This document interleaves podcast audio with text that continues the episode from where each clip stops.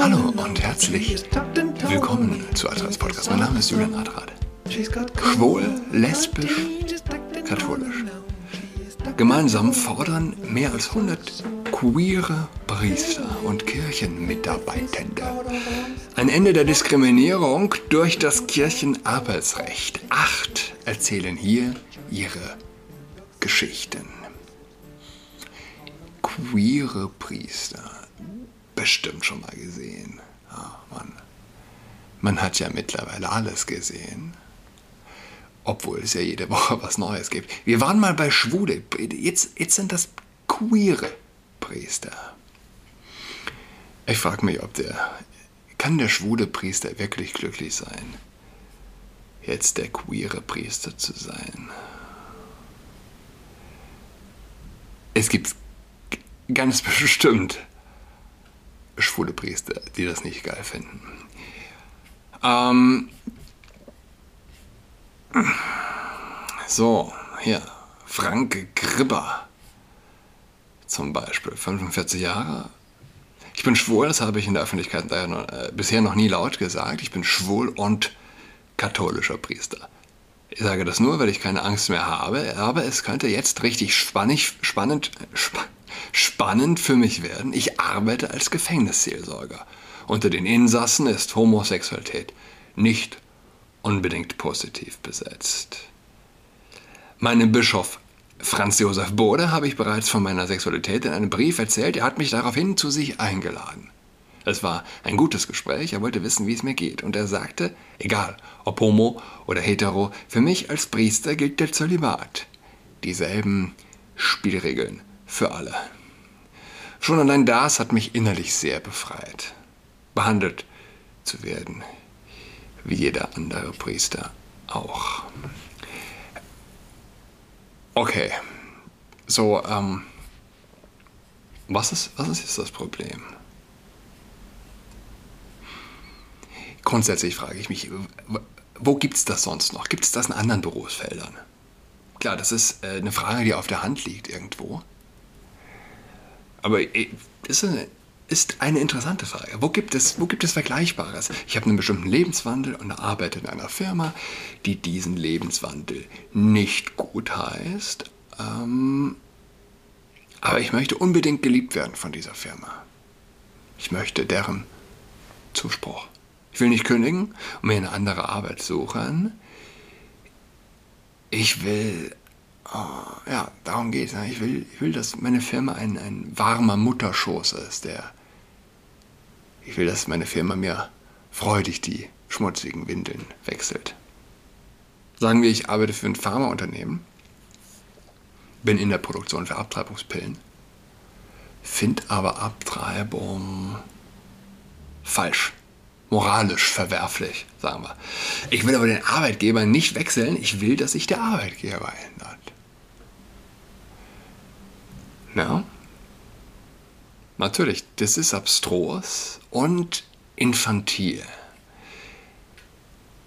Wie viel machen Menschen gegen ihren Willen? Viele. Viele machen viel gegen ihren Willen. Das ist das Leben. Und bei Kindern ist es vielleicht noch ausgeprägter. Ich habe früher gerungen. Äh, und besonders Wettkämpfe waren äh, doch sehr nervenaufreibend.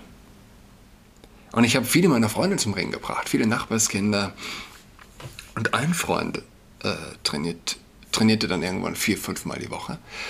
Und erst als Erwachsener hat er mir gesagt, er hat es gehasst. Er hat diesen Sport gehasst, er hat das Training gehasst. Aber er hat es jahrelang äh, gemacht.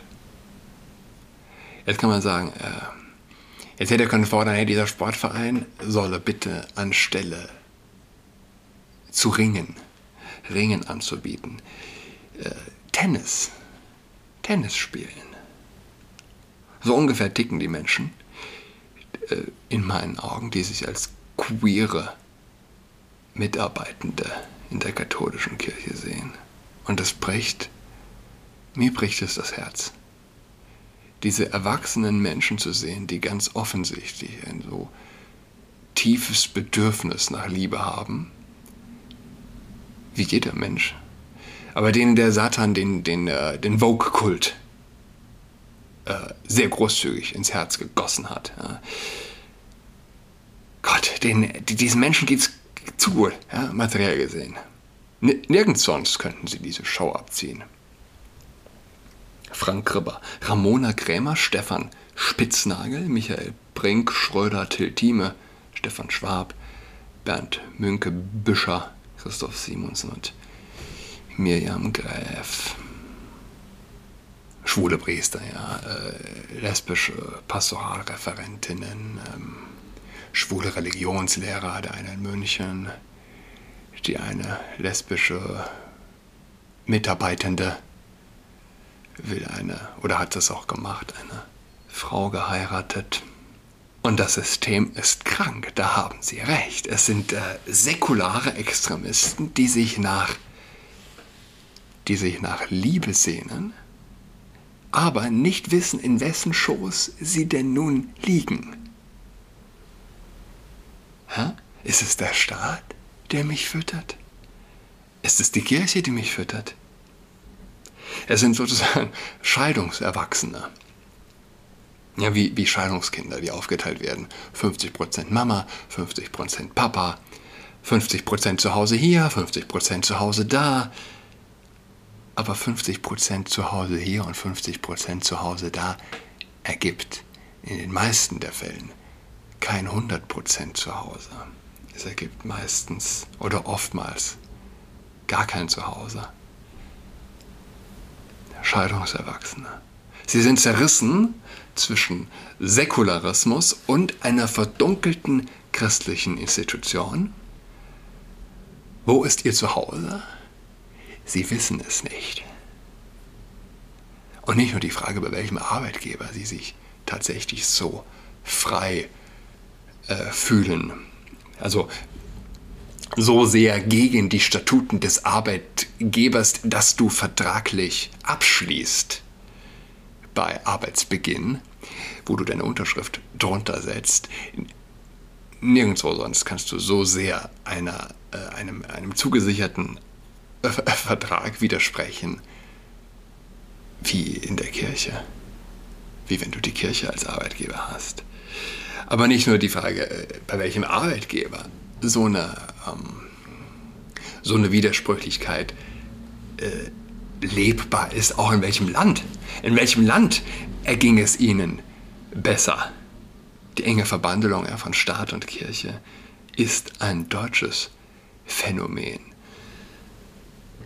Arbeitgeber im Zusammenhang mit Kirche, das ist wieder so eine Phrase, die, die in ein Liebesgedicht müsste, das der Satan, das der Satan schreibt, wie Robert Musil ähnlich formuliert. Okay. Okay. Judas Iskariot sitzt mit Jesus und den anderen elf Jüngern beim letzten Abendmahl zusammen. Denkt er, was für ein schlechter Arbeitgeber. Der Jesus. Den verrate ich. Den lasse ich umbringen. Ist Jesus dein Arbeitgeber? Wenn Jesus dein Arbeitgeber ist, dann hast du den dann hast du einen ganz besonderen, ganz besonders bequemen Weg in die Hölle gewählt. Wenn Jesus dein Arbeitgeber ist, wirst du kein glückliches Leben haben. So viel ist sicher. Dafür würde ich meine Hand für verwetten. Jesus kann nie Arbeitgeber sein, weil Jesus nie kündigen würde. Jesus würde nie kündigen. Jesus kündigt auch nicht Judas Iskariot, ja, sondern weiß, dass er ihn an den Tod verraten wird und doch mit ihm das Essen teilt und den Becher teilt. Okay. Beziehungsweise doch. Jesus kündigt seinen Angestellten. Er kündigt uns allen. Wie sieht seine Kündigung aus? Er wird ans Kreuz geschlagen und stirbt den Foltertod. Das ist die Reaktion auf unser Schlechtsein, so kündigt Gott dem Sünder, indem er sich für ihn opfert. Das glaubt der Christ. Das habe ich jetzt letzte Woche schon angesprochen, ehrlich gesagt. Hätte ich mir auch. Äh ja, jetzt sind wir schon beim Thema, ja. Ärzte diskutieren, ob Trans-Teenager eine Therapie von Hormonen brauchen. Kliniker sind geteilter Meinung über neue Richtlinien, die besagen, dass Teenager sich, der, sich einer psychischen Untersuchung unterziehen sollten, bevor sie Hormon- oder Geschlechtsoperationen erhalten. Ja? Von Azin Gorashi. Eine Zunahme von Teenagern, die Hormone oder Operationen verlangen, um ihren Körper besser an ihre Geschlechtsidentität anzupassen, hat eine Debatte unter Ärzten darüber ausgelöst, wann diese Behandlungen durchgeführt werden sollen. Eine internationale Expertengruppe, die sich im vergangenen Monat mit Transgender-Gesundheit befasste, veröffentlichte einen Entwurf neuer Richtlinien, dem Goldstandard auf diesem Gebiet, der darüber informiert, was Versicherer für die Pflege erstatten. Viele Ärzte und Aktivisten lobten das 350-seitige Dokument, das zum ersten Mal seit fast einem Jahrzehnt aktualisiert wurde, dafür, dass es Transgender-Personen in seinen Entwurf aufgenommen und Formulierungen gestrichen hat, die von Erwachsenen verlangen, dass sie sich einer psychologischen Untersuchung unterziehen müssen, bevor sie Zugang zu einer Hormontherapie erhalten. Okay. Aber aber die Richtlinien nehmen eine vorsichtigere Haltung gegenüber Teenagern ein. Ein neues Kapitel, das Jugendlichen gewidmet ist, besagt, dass sie sich einer Untersuchung der psychischen Gesundheit unterziehen müssen und ihre Geschlechtsidentität mehrere Jahre. Sorry. Mehrere Jahre in Frage gestellt haben müssen, bevor sie Medikamente oder Operationen erhalten. Experten für Transgender-Gesundheit sind geteilter Meinung über diese Empfehlungen für Jugendliche, was eine angespannte Debatte darüber widerspiegelt, wie widersprüchliche Risiken für junge Menschen abzuwägen sind, die normalerweise erst mit 18 Jahren ihre volle rechtliche Einwilligung geben können und die möglicherweise in emotionaler Not oder anfälliger für Gleichaltrige sind als Erwachsene. Die Linke ist ein Kult, ein totalitäres System ähm, und wie alle totalitären Systeme ist ihnen eins ganz wichtig, nämlich elterliche Autorität zu brechen. Eltern von ihren Kindern abzuspalten, Kindern von ihren Eltern. Ja, das haben totalitäre Systeme wie auch Kult, Kulte ja, gemeinsam miteinander. Du spaltest Eltern, du trennst, äh, du, du, du spaltest, du, du treibst einen Keil in die Keimzelle der Gesellschaft. Du treibst ähm, Keile in die Familie. Einige der medikamentösen Therapien bergen langfristige Risiken, wie zum Beispiel einen irreversiblen Fruchtbarkeitsverlust. Und in einigen Fällen, die als ziemlich selten gelten, verwandeln sich, verwandeln in Anführungszeichen, verwandeln sich Transgender-Personen später in das Geschlecht, das ihnen bei der Geburt zugewiesen wurde. Also, was soll das heißen? Also, der Teenie will unbedingt, das Teenie-Mädel will unbedingt ein Junge werden.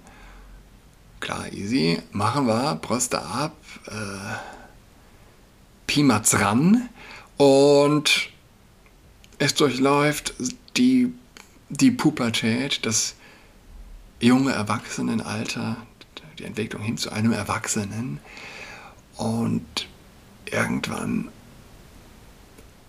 fühlte sich denn plötzlich wieder als Frau, hat aber jetzt keine Brüste mehr und äh, zwischen den Beinen baumelt was.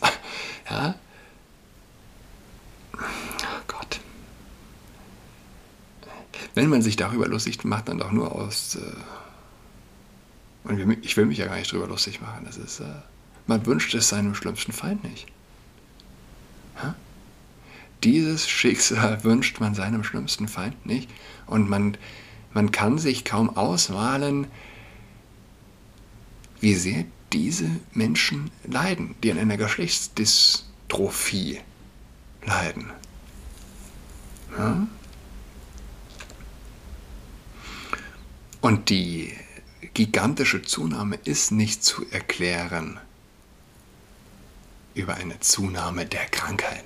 Es ist ein kulturelles Produkt, das sich Tausende, tausendprozentige Wachstumsraten unter Teenage-Mädels, die, die ihre Brüste hassen, ja? auftun. In England war das, glaube ich. Ich habe äh, heute Morgen im Frühstück Zeitmagazin habe ich was gelesen. Die hatten Teenager porträtiert hier aus Berlin.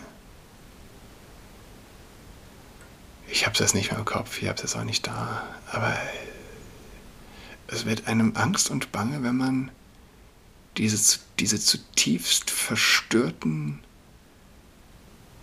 äh, Wesen vorgeführt bekommt. Diese zutiefst verstörten Teenager, nicht einmal trans, sonst was, ja, dystrophischen Personen. Ähm,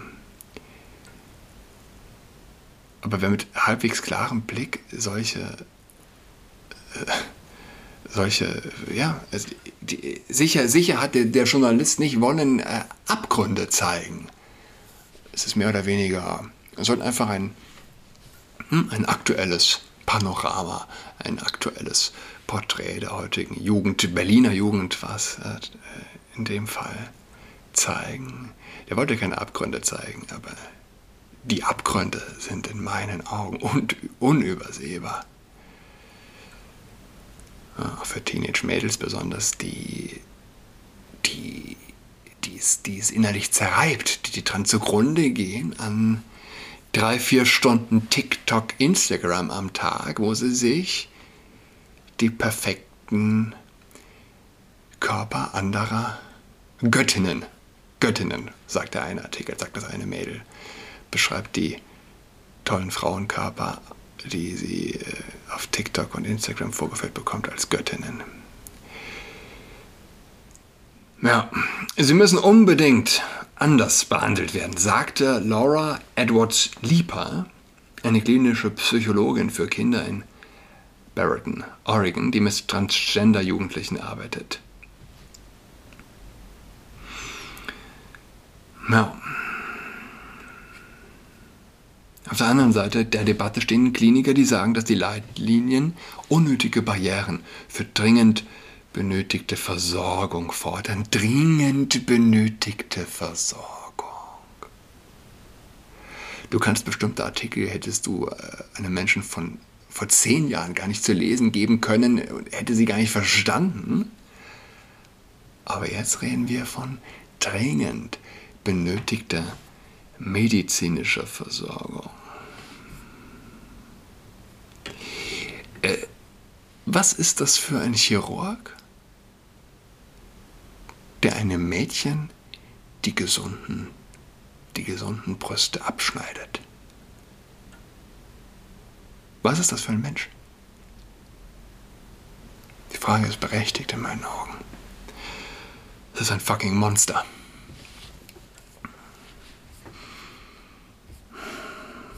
Sind umgeben von Monstern. Apropos Monster. Ich hatte das letzte Woche, ich glaube letzte Folge erwähnt, donnerstags. Von dem äh, Papst, äh, der mir von dem Impfwochenende, erzählt hat. Vater einer der Töchter, die mit meinen Töchtern in die Schule geht. Oh, wir hatten wieder Impfwochenende, uns ging es allen so schlecht. Sechs Jahre alt. Dear Parents, bekomme ich heute die Mail, beziehungsweise wir alle. Unfortunately, ich nenne das Mail jetzt mal Tina. Tina, unfortunately, had positive result of PCR test today. The result, result, the result only became positive after four days of initial symptoms. Symptoms being stomachache and vomit and afterwards headache. Tina is well now and has only nasal obstructions, although she had the two shots of the vaccine. Okay.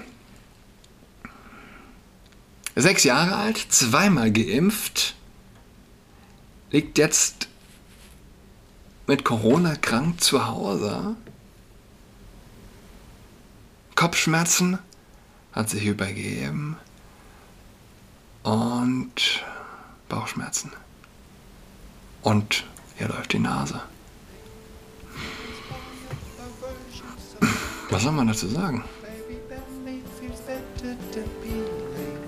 Kann man nicht mehr viel sagen. Ähm, ja. Wünsche allen eine schöne Woche. Wir hören einander übermorgen am Donnerstag. Bis dahin. Tschüss. She's got COVID-19, she's tucked all alone. She's tucked and toweling with her socks on.